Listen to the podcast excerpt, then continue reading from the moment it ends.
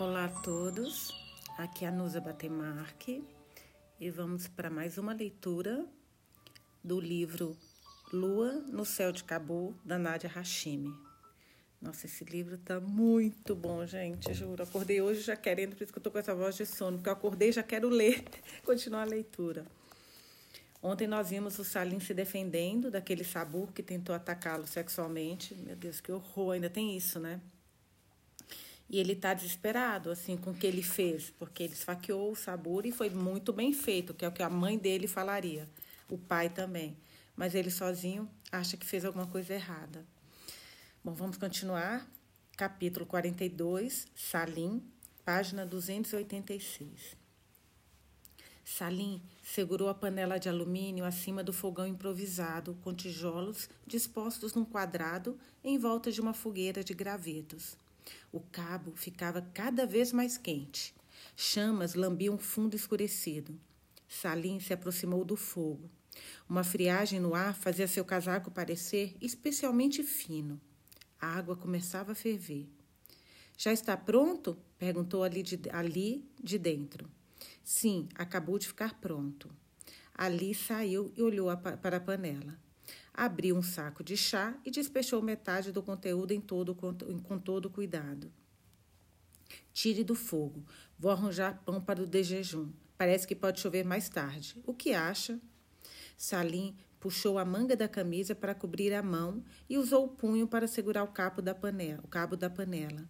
Ignorou o último comentário de Ali, que disse a mesma coisa todos os dias naquelas duas últimas semanas, qualquer que fosse a aparência do céu. Salim não tinha reparado no primeiro dia, mas no segundo, quando ouviram as gotas de chuva batendo no encerado, encerrado, encerado sobre suas cabeças, Ali voltou a prever que choveria mais tarde. Achou que o rapaz estava brincando, mas, ao se virar, deparou-se com seu rosto sério e pensativo. Ali devia ter quase a mesma idade de Salim, mas era bem mais baixo. Então, eu estou olhando aqui, estou falando, gente, quem é esse Ali? Eu estava meio perdida. Agora vai explicar quem é. Salim o encontrara nos campos de refugiados afegãos em Pátrias e quis se juntar a ele porque parecia ser um jovem nada ameaçador. Ali pertencia à etnia Hazara, diferente da de Salim. Se estivesse em Cabu, isso teria importado muito. Em Patras, onde todos comiam e dormiam na mesma miséria, aquilo tinha pouca importância. O campo de refugiados era bem diferente de Atqui. A praça era só um canto abandonado de uma cidade cercada de edifícios a metros da normalidade. Patras era uma favela, o que era melhor em alguns aspectos, pior em outros. Em vez de pedaços de papelão, cobertores finos e carrinhos de compras, havia paredes e telhados. Um homem até abriu uma espécie de barbearia, depois de encontrar um tamborete e tesouras. Os encerados grossos funcionavam como telhados para os que não tinham encontrado materiais mais robustos. E as centenas de pessoas que moravam ali, quase todas afegãs, mas também ciganas e africanas, montavam pequenos fogões com pedras e tijolos para preparar refeições simples. Gente, esse menino, 15 anos, olha a mudança de vida. Quer dizer, esse garoto representa todos os afegãos, né? Todo mundo tinha uma vida em Cabul. E de repente, olha onde estão vivendo. Meu Deus, por causa do Talibã. As condições de moradia eram melhores, mas por ser maior, o campo atraía mais atenção da vizinhança. Era uma cicatriz na cidade, um lugar onde os vadios se amontoavam numa imundície desesperadora. Os gregos não sabiam o que fazer com Patras. Não conseguiam decidir se destruíam tudo ou se faziam melhorias. Era inevitável que os refugiados simplesmente voltassem. Patras, supostamente, era um ponto de passagem. Mesmo antes dos afegãos, outros refugiados foram, lá para, foram para lá caminho da Itália e do resto da Europa. Havia uma longa tradição de se esgueirar para a Itália em caminhões ou navios de carga. Salim se tornara mais um naquela história compartilhada. Salim era um viajante mais experiente quando chegou a Patras. Já estava na cidade havia alguns meses. Talvez até tivesse passado o aniversário ali, mas era difícil saber e mais difícil ainda se importar. Os dias e as semanas se confundiam. Meu Deus. Preciso sair de Patras, pensava, observando a infusão, a tintura âmbar das folhas e água quente. Sua mente voltou para Atiki, como em geral acontecia durante o dia e o que era mais inevitável, durante as noites. Pensou na sua última noite por lá, na mão pesada de Sabu sobre sua boca, no espanto de Abdullah ao ver a lâmina e no modo como fugira pela noite para se afastar ao máximo. Salim lavar o sangue das mãos trêmulas e ficar escondido num beco até o nascer do dia. Gente, tadinho, ele se defendeu. Não se despedira de ninguém, nem mesmo de Roxana. Não se dera o trabalho de buscar a mochila, onde não guardava nada além de roupas extras.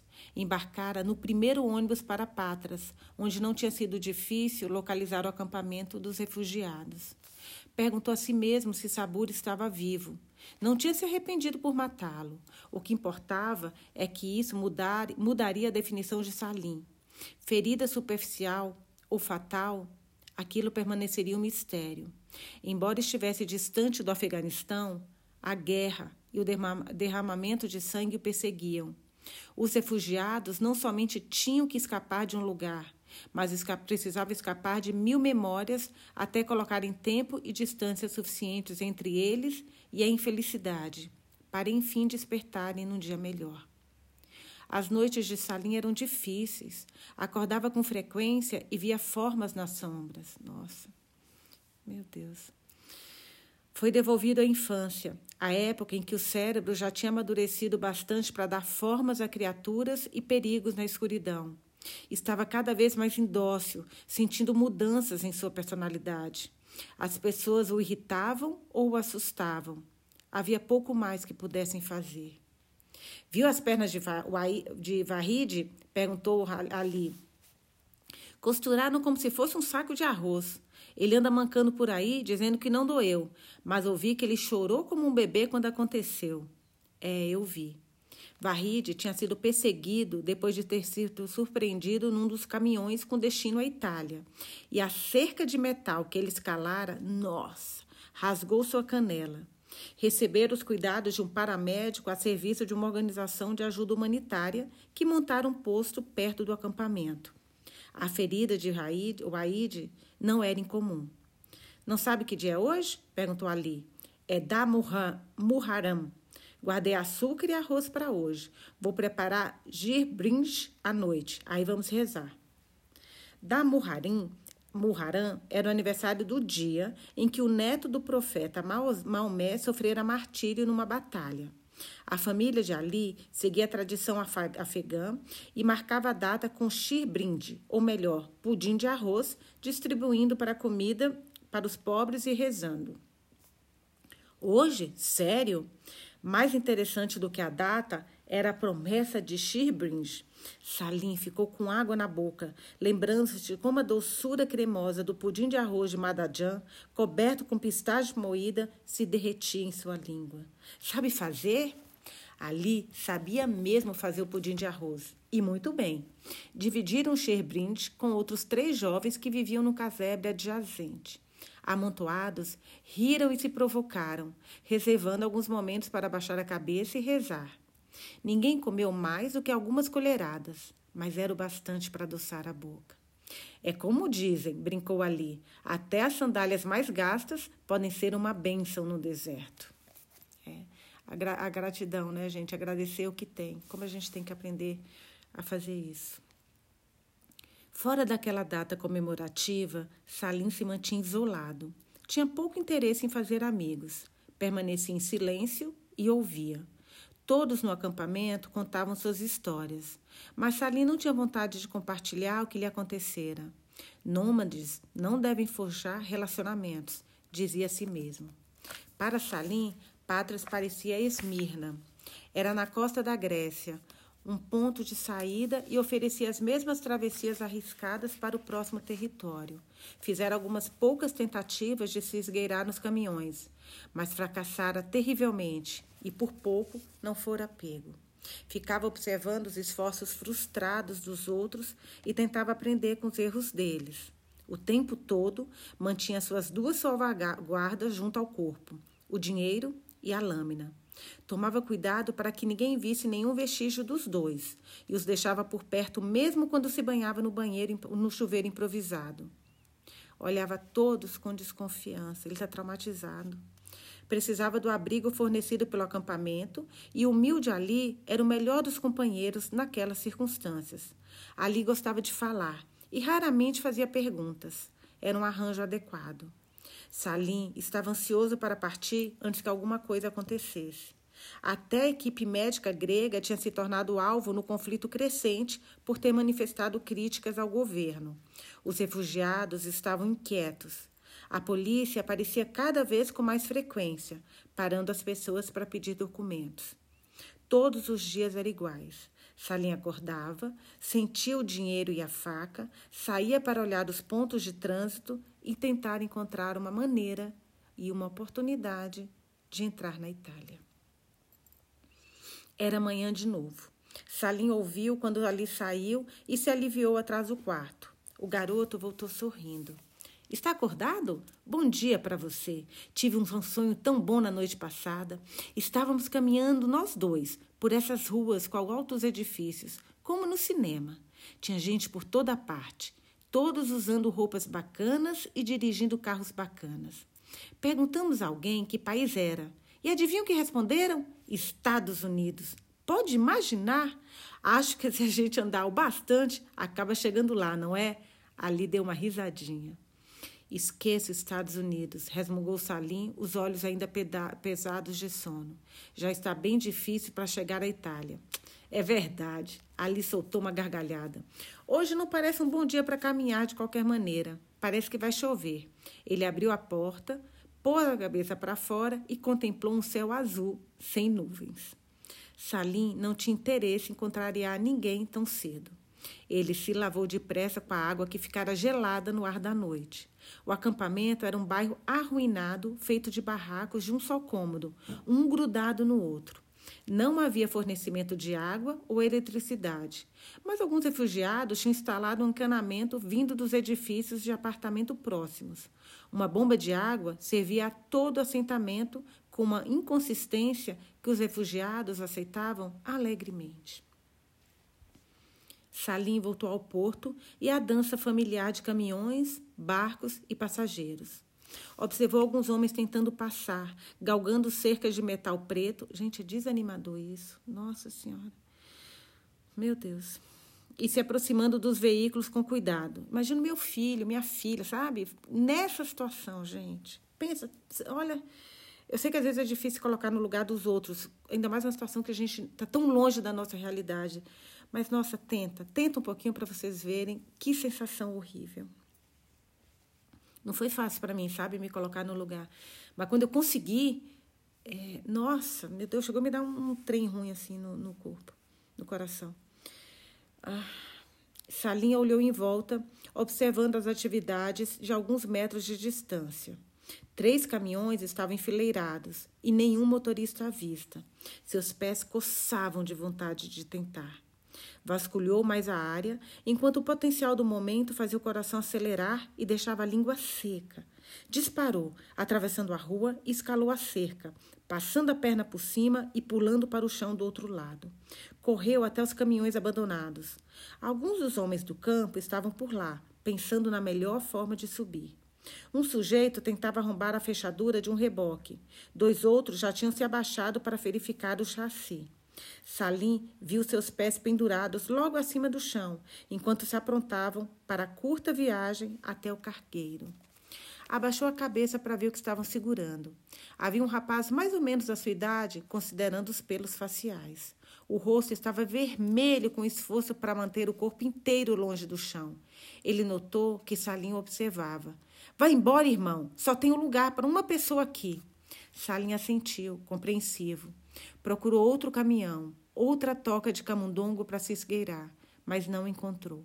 Decepcionado, ele e outros quatro correram de volta para a cerca a fim de se reorganizarem. Polícia, polícia, corram, meninos! berrou uma voz em pânico. Salim se virou. Uma viatura se aproximava pela rua. Eles aceleraram e subiram a cerca o mais rápido possível. O carro parou alguns metros dali e as portas se abriram. Dois policiais saíram lá de dentro. Salim pulou para a cerca com os outros, o tornozelo doendo com o impacto. Ele se levantou e cada um correu numa direção diferente, se espalhando. Ele se levantou, desculpa, a polícia, desculpa, gente, estava relendo a linha. A polícia escolheu dois meninos para uma perseguição desanimada de alguns metros, o suficiente para transmitir o recado. Salim virou de repente e se escondeu atrás de algumas lixeiras, perto de um edifício de apartamentos. Estava ofegante, o peito ardia. Depois de dez minutos, voltou para o campo de refugiados. Ali estava sentado do lado de fora com quatro outros homens. Emborcaram baldes e caixotes de compensado de madeira para se sentarem. Onde você estava, Salim? indagou Ali. Fui ao porto, respondeu Salim, sentando-se com os outros. Não estavam surpresos. Não havia mais nenhum lugar para ir em Patras, ainda mais considerando as hostilidades crescentes. Sem sorte, não é? comentou um dos homens. Salim já os tinha visto antes, mas não conseguia lembrar seus nomes. Fared ou Faizeu? Não, a polícia apareceu e veio atrás da gente. Haris balançou a cabeça. Estava na casa dos 30, um verdadeiro idoso naquela comunidade de jovens. Sua perspectiva era um pouco diferente. Como culpar os gregos? Já olhou para esse acampamento? As pessoas não querem abrir as janelas e ver isso. Fez-se silêncio. Haris tinha razão mas era melhor ficar com raiva. O ressentimento era uma emoção unificadora entre os refugiados. Parecia bom ficar ali sentado e concordar. Ter um inimigo em comum e uma luta compartilhada. Parecia bom ser compreendido. A racionalidade de Haris não daria a eles a energia que precisavam para continuar. Ali olhou para o céu. Deve chover hoje. Isso ali está sempre chovendo. Pelo amor de Deus, qual o seu problema com a chuva? Explodiu Salim com a força de uma garrafa de refrigerante depois de ser sacudida. A conversa sobre os acampamentos e a fuga daquela manhã mexeram com seus nervos e ele descontou tudo em Ali. Todos os dias você fala isso? Houve uma pausa. A revolta de Salim surpreendeu os outros. O rosto de Ali ficou paralisado, depois vermelho, cheio de manchas. Salim se arrependeu imediatamente, mas era tarde demais. Baixou o rosto envergonhado, incapaz de encarar Ali. O colega se levantou e entrou no barraco. Você não sabe nada sobre ele, não é? perguntou Raquim num tom de reprovação. Salim regueu os olhos. Não tem nenhum respeito pelo sujeito que compartilhou seu espaço com você. Eu não. Quer saber o que aconteceu com ele? Ali morava na minha rua, em Cabu. Não estava em casa quando a mãe gritou para que ele e o irmão entrassem. Disse a eles que parecia que ia chover e que deveriam entrar. O irmão obedeceu. Ai, meu Deus. Ali não. Ele falou que ia procurar alguém para brincar e desceu à rua. Foi quando as bombas acertaram a casa dele. Mataram a família inteira. Ali voltou correndo e encontrou o irmão cambaleando, desmaiando, em chamas. Ali tentou apagar o fogo que o consumia, mas não dava mais tempo. Aquilo acabou com ele. Ali só pensa em como a mãe o chamou para entrar em casa porque parecia que ia chover. Só pensa em ouvir a voz dela que se repete em sua cabeça sem parar. Acho que ele gostaria de ter voltado para casa e sido destroçado por aquelas bombas, em vez de viver com a lembrança de ter assistido à morte deles. Salim fitou a terra. O rosto ardia, como todo mundo tem uma história, gente. O rosto ardia de remorso. Então, deixe ele em paz. Ele e sua conversa maluca. Eu não sabia, claro que não sabia, mas você por acaso acha que alguém aqui tem uma história feliz? Salim ficou de boca fechada. Raquim se levantou e soltou um suspiro de frustração. Os outros acompanharam, mas por um motivo diferente. Uma multidão começava a se reunir ali perto. Alguns homens corriam e chamavam os outros. Salim se sentiu um forasteiro. O que está acontecendo? perguntou Raquim. Chama Abicar, berrou um dos homens. É Naim. Ai, meu Deus. Foi morto no porto. Estão trazendo o corpo. Ai, meu Deus. Capítulo 43. Salim. Página 294. Abicar não era um mulá de verdade. Nunca recebera treinamento formal na religião, mas era um dos mais velhos do acampamento e tinha memorizado um repertório decente de suras. Mais importante, tinha um tom convincente, reconfortante e que preenchia as lacunas de suas qualificações. Só quando o corpo foi trazido de volta é que Salim percebeu que Naim era o rapaz debaixo do caminhão, o que insistira para que ele procurasse outro veículo. Naim quase chegara ao barco. Então se soltou do jaci e escorregou. A fumaça do escapamento provavelmente o deixara tonto. Enquanto o caminhão roncava, aguardando o embarque, o motorista sentiu um baque grotesco sobre as, ro as rodas e ouviu as vozes que urravam a longe. O homem emitiu um guinjo aterrorizante quando encontrou o corpo mutilado sob os pneus ensanguentados. Meu Deus. Uns poucos afegãos que ficaram por ali observaram tudo de longe e viram o rapaz cair, rolar. Ai, meu Deus, ai, meu Deus. E se contorcer sobre as rodas. Estavam muito distantes para fazer qualquer coisa, mas caíram de joelho e gritaram. Quando chegaram ao caminhão, não havia o que fazer, apenas recuperar o corpo. Naim foi carregado por dois homens, seu corpo pendendo, flácido. Quando se aproximaram, os detalhes horríveis ficaram evidentes. Nossa. Nossa, me deu até enjoo. O rosto e o corpo tinham virado um hematoma gigante. O antebraço esquerdo balançava de um jeito incongruente, pendurado pelo cotovelo. Nossa, me dando enjoo, gente. Que, que horrível. Salim desviou o rosto, sentiu o estômago se revirar e fechou os olhos. Caminhou devagar, depois mais depressa. Aí correu até as latrinas no canto externo do acampamento. Esvaziou o estômago uma, duas, três vezes. Respirou fundo e lembrou-se da determinação no rosto de Naim. Quase conseguira. Quase. Akibar deu as instruções. O garoto seria enterrado naquela mesma noite. A pressa era ditada pelas normas islâmicas e pela preocupação silenciosa de que as autoridades locais quisessem intervir. Lavaram o corpo imóvel de Naim e o embrulharam no lençol branco, como costumava ser feito em casa.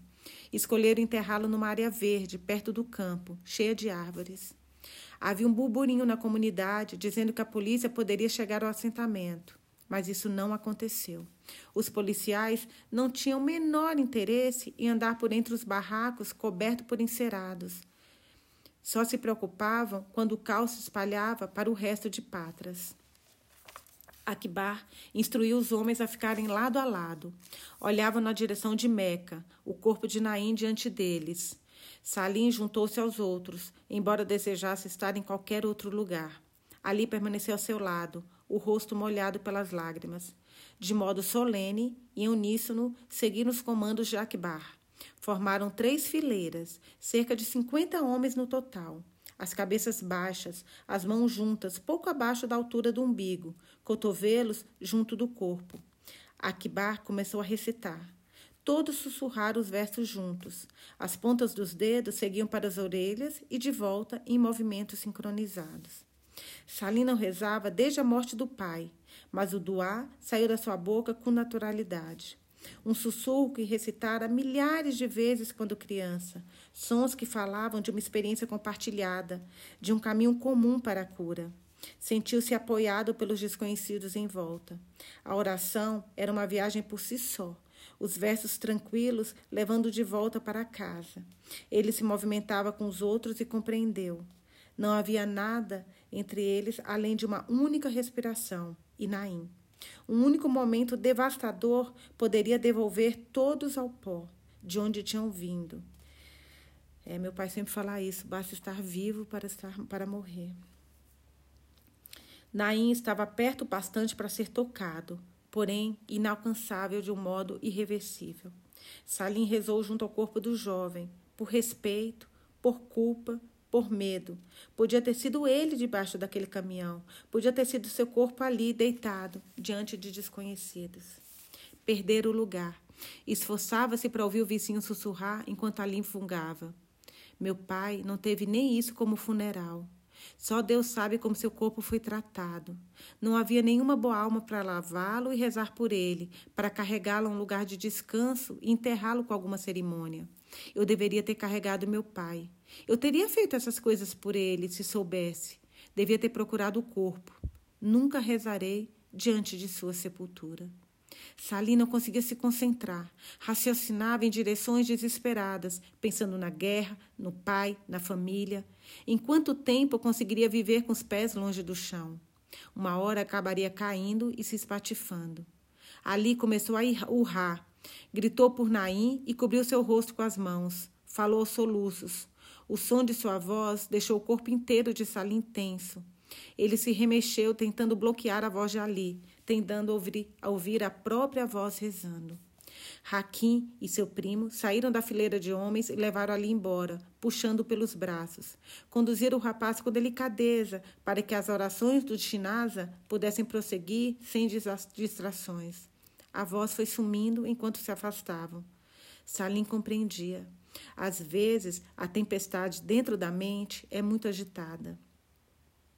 Todos carregaram o corpo de Naim. Todos os homens queriam ajudar a dividir seu peso. Akibar reparou que Salim ficou para trás e o chamou para que se juntasse à procissão.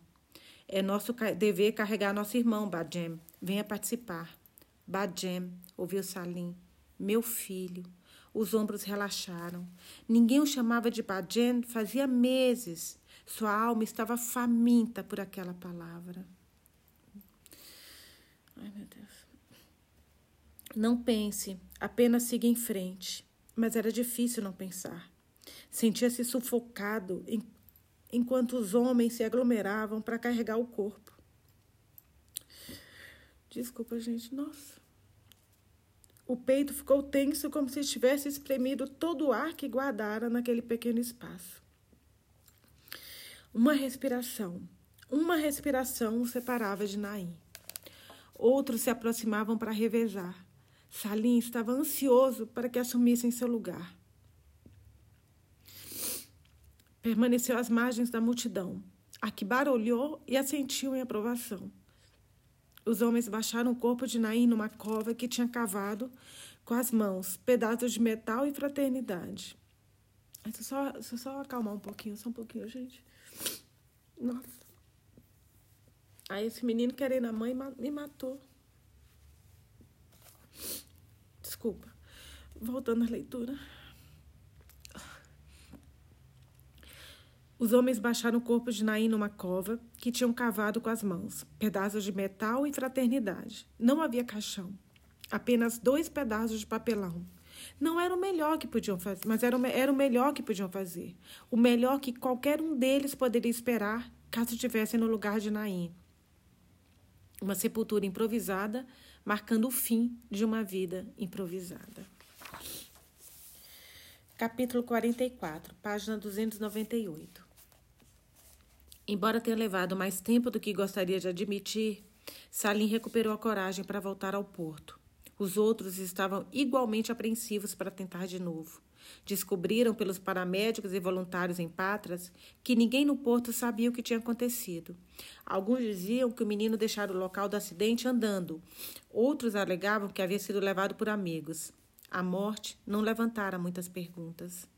Salim sentia-se desmoralizado, mas não tinha escolha. Ficava parado, observando os caminhões e os passageiros à distância. Quando fechava os olhos, via o rosto de Naim.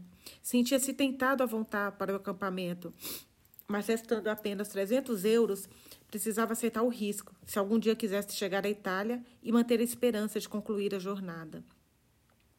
Observou, estudou e tentou compreender o cronograma e o padrão de barcos e caminhões. As oportunidades poderiam surgir a qualquer momento, lembrava a si mesmo. Mantinha os olhos abertos e revisava o que fizera em Esmirna. Era possível. Quando a oportunidade chegou, foi num momento tão comum quanto qualquer outro. Salim escalou a cerca e se esgueirou cada vez para mais perto dos caminhões. Ficou atrás de alguns contêineres de carga. Então, ouviu a aproximação de um caminhão. O veículo freava e soltava uma densa é, coluna de fumaça preta. O motorista corpulento, de antebraços grossos e peludos, saiu e abriu a porta dos fundos. Salim se agachou bem rente ao chão e observou com atenção. Os eventos seguintes se desenrolaram em questão de segundos, um momento cataclísmico e particular. O celular do motorista tocou, um alerta alto. Ele atendeu com uma saudação despreocupada, a conversa agradável, descontraindo seu passo e afastando-o dali. Salim estava a cerca de dois metros da plataforma. Observou o motorista com o aparelho na orelha, bebendo uma lata de refrigerante enquanto caminhava em direção à cabine. Salim não parou para pensar. Se tivesse parado, nunca teria saído de Patras. Puxou a porta do caminhão o suficiente para deixar o corpo esguio para o interior, deslizar o corpo esguio para o interior do compartimento. Entrou. Estava escuro e precisou se espremer contra o que pareciam ser pilhas de caixotes. Tateou o caminho, esperando que os olhos se acostumassem. Não havia comoção lá fora. Pelo menos não ainda. Salim se escondeu entre duas torres de caixotes e ficou bem abaixado, puxando alguns para formar uma parede e escondê-lo. Então esperou, imóvel e tenso. Ainda estou no efeito do choro, desculpa. Vai, vai, parar, gente. Calma que já vai parar. É muito ruim ler com alguém assim, perdão. Eu tento me controlar, mas tem horas que, nossa, não, não dá. Gotas de suor deslizavam por suas costas. Não pensou na mãe, em Samira ou em Aziz. Se lhe ocorresse como queria desesperadamente estar junto deles, ser abraçado e ver o brilho em seus olhos, eu não posso chorar de novo. Calma, Vanusa, calma, respira. Seus nervos não teriam resistido. Ele se concentrou, com respirações curtas e silenciosas. A voz do motorista se aproximou. Estava de volta, à porta do caminhão, ainda ao telefone. Salim pousou, pousou o queixo no peito e se abaixou o máximo que conseguiu. A porta se abriu mais. A luz entrou e Salim prendeu a respiração. O motorista abriu um dos caixotes, vasculhou o conteúdo e fechou de novo com força. Garrafas de vidro batiam uma nas outras. O motorista riu e, para sua sorte, continuou a conversa animada. A porta foi fechada com força e trancada com estalido metálico. Totalmente escuro. Salim estava sozinho. Voltou a respirar. Capítulo 45, página 300. Fereiba. Estava pensando nela agora. Falei, será que a gente vai voltar para Fereiba até o final do livro? Acaba na página 366, nós estamos na página 300. Saí do Afeganistão com três crianças a tiracolo. Neste momento, seguro a mão da minha filha, Samira. Samira e eu não conseguimos nos encarar. Não conseguimos nos afastar uma da outra. Há uma xícara de chá preto sobre a mesa diante de mim, junto com algumas revistas e uma caixa de lenços de papel. O chá passou de quente a frio sem que eu desse um gole. As revistas, já muito manipuladas, têm fotos de gente sorridente que não se parece em nada comigo e que não se sabe nada sobre a minha vida. Sobra apenas a caixa de lenços. Um dos lenços está meio do lado de fora, estendido, como uma oferta, mas eu recuso. As paredes são pintadas de azul claro, a cor de uma burca esquecida ao sol. Não sei bem se algum dia verei essa cor e associarei a ovos de pássaros ou águas claras. Por enquanto, esse tom de azul me leva para trás, não para frente. As mãos de Samira estão mornas. Ela vestiu um suéter que não cabia mais na filha de Najiba. Minha filha parece outra pessoa com aquelas roupas. O rosto já começou a engordar. Que diferença é ver sua franja presa por um arco de tartaruga, um presente da tia. Ai, gente, graças a Deus estão com a tia. Ai, amém, amém. É um luxo pensar um cabelo, em cabelo em roupas. Lembro-me das roupas que costumava usar nos primeiros anos com Mamude. Agora penso em como as roupas não são importantes e, mesmo assim, podem transformar uma vida. As verdades podem ser completamente contraditórias. Gente, esse livro é uma porrada em cima da outra para gente, né? O mais preto dos pretos e o mais branco dos brancos ao mesmo tempo. Passam-se duas horas. O rosto os rostos em volta têm sido bondosos, não julgam. As palavras são lentas e pacientes. As enfermeiras sorriram para Samira, que retribuiu. Ficou mais fácil ver meu caçula sendo levado. Ele me encarou enquanto era empurrado para longe, os dedos se contorcendo, apertando meu coração. A enfermeira pousou a mão nos meus braços e apertou com delicadeza, dizendo sem palavras Ai, oh, eu não vou chorar de novo. Peraí, gente, só olhar para cima, só um pouquinho. Ai, ai, ai, esse capítulo, esse capítulo de hoje tá fácil não, viu? Jesus Cristo. Vamos lá. A enfermeira pousou a mão no meu braço e apertou com delicadeza, dizendo sem palavras que também era mãe e que tomariam muito cuidado com meu filho. Se conseguirem consertar o coração dele, haverá esperança. Nas poucas semanas desde nossa chegada, muito aconteceu. A parte mais difícil foi o primeiro passo, abordamos os inspetores da fronteira com nada além da verdade nua e crua que nos trouxe até aqui. Peraí, gente, deixa eu limpar meu olho porque eu tô chorando e aí o óculos fica embaçado. Pronto. É, com a nada além da verdade nua e crua que nos trouxe até aqui. Uma bandeira branca com pedido de misericórdia. O agente fez cara feia, bufou e nos conduziu sob os olhares de outros transeuntes, gratos por não estarem na mesma situação, torcendo o pescoço para acompanhar o que estava sendo dito. Éramos motivo de curiosidade. Mantive os olhos no agente, incapaz de encarar os espectadores, que, aliás, são um bando de mal educado, né? Ai, povinho, povinho. Para que, que curiosidade? Para que ficar olhando, gente? Coisa feia. Passamos horas em uma sala antes de sermos enviados para outra. Em determinados momentos, trouxeram um iraniano. O homem traduzia minhas palavras em um inglês seco, mecânico. Não sorriu nenhuma vez, nem nos ofereceu qualquer palavra além do que lhe pediram para dizer. Não estava ali para ser amigo ou defensor, e deixou isso bem claro para não termos chance de pensar ao contrário. O processo tinha começado. Fomos enviados para um abrigo, um prédio com pequenos quartos e banheiros compartilhados. Havia outros refugiados, todos no mesmo processo. Pessoas de todas as cores e línguas. Não falávamos o mesmo idioma, então apenas nos observávamos com cautela e desconfiança, como se disputássemos um com os outros uma oportunidade única, como se só pudesse haver um vencedor. Imaginávamos quem teria a história mais tocante. Quem, entre nós, seria mais digno de receber a compaixão neste país? Era uma rivalidade, rivalidade perturbadora, silenciosa.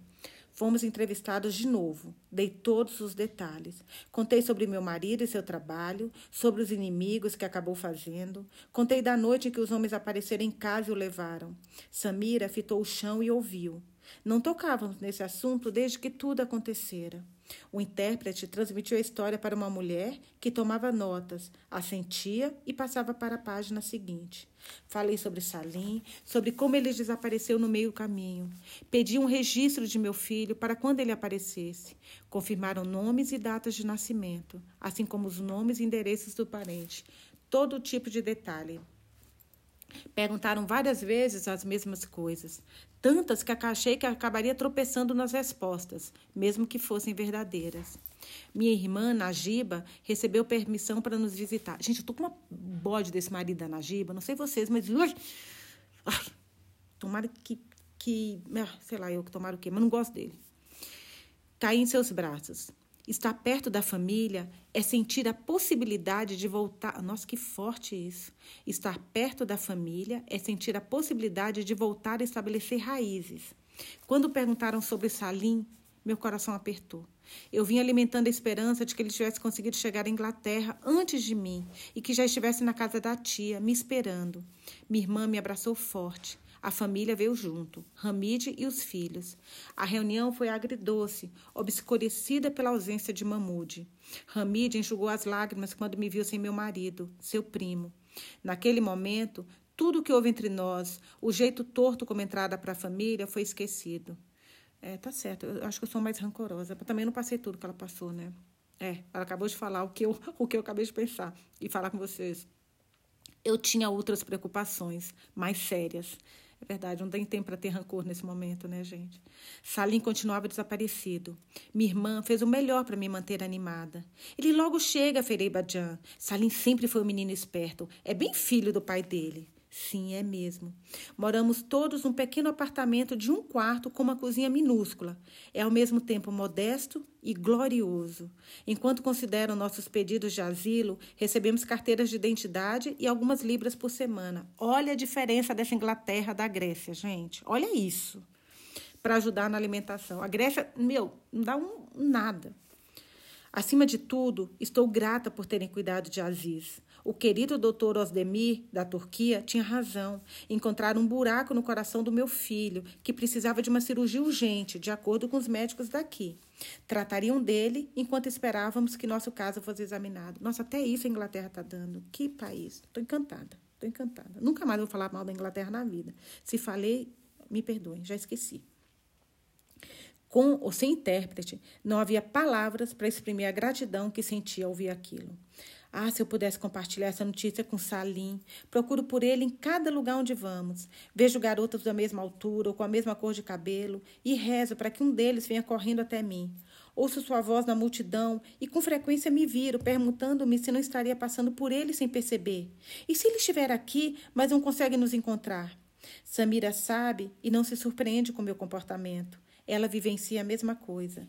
O mais difícil é não saber onde ele está.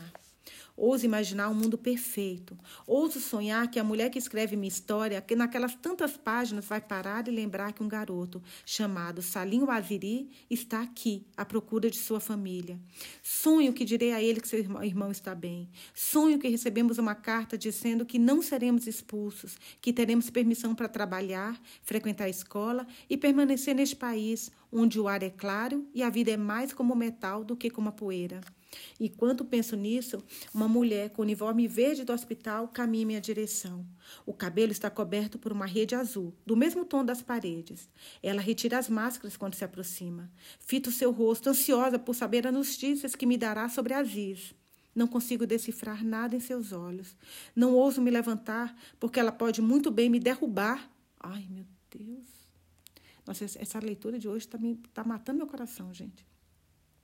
Não ouso me levantar porque ela pode muito bem me derrubar com o que está prestes a dizer. Não tenho escolha além de esperar e ouvir. Não vai demorar muito. Caraca, gente, que, que leitura foi essa de hoje? Acabamos. Amanhã a gente volta com o capítulo 46. Eu estou emocionada com essa leitura de hoje. Eu vou deixar até uma pergunta que eu quero muito saber o que, que vocês acharam dessa leitura também de hoje. Então amanhã a gente vai para o capítulo 46. Bom, quem puder, quem eu acho que a pergunta só aparece no Spotify. Quem puder, por favor, me responda o que achou dessa leitura de hoje. Beijos e até amanhã.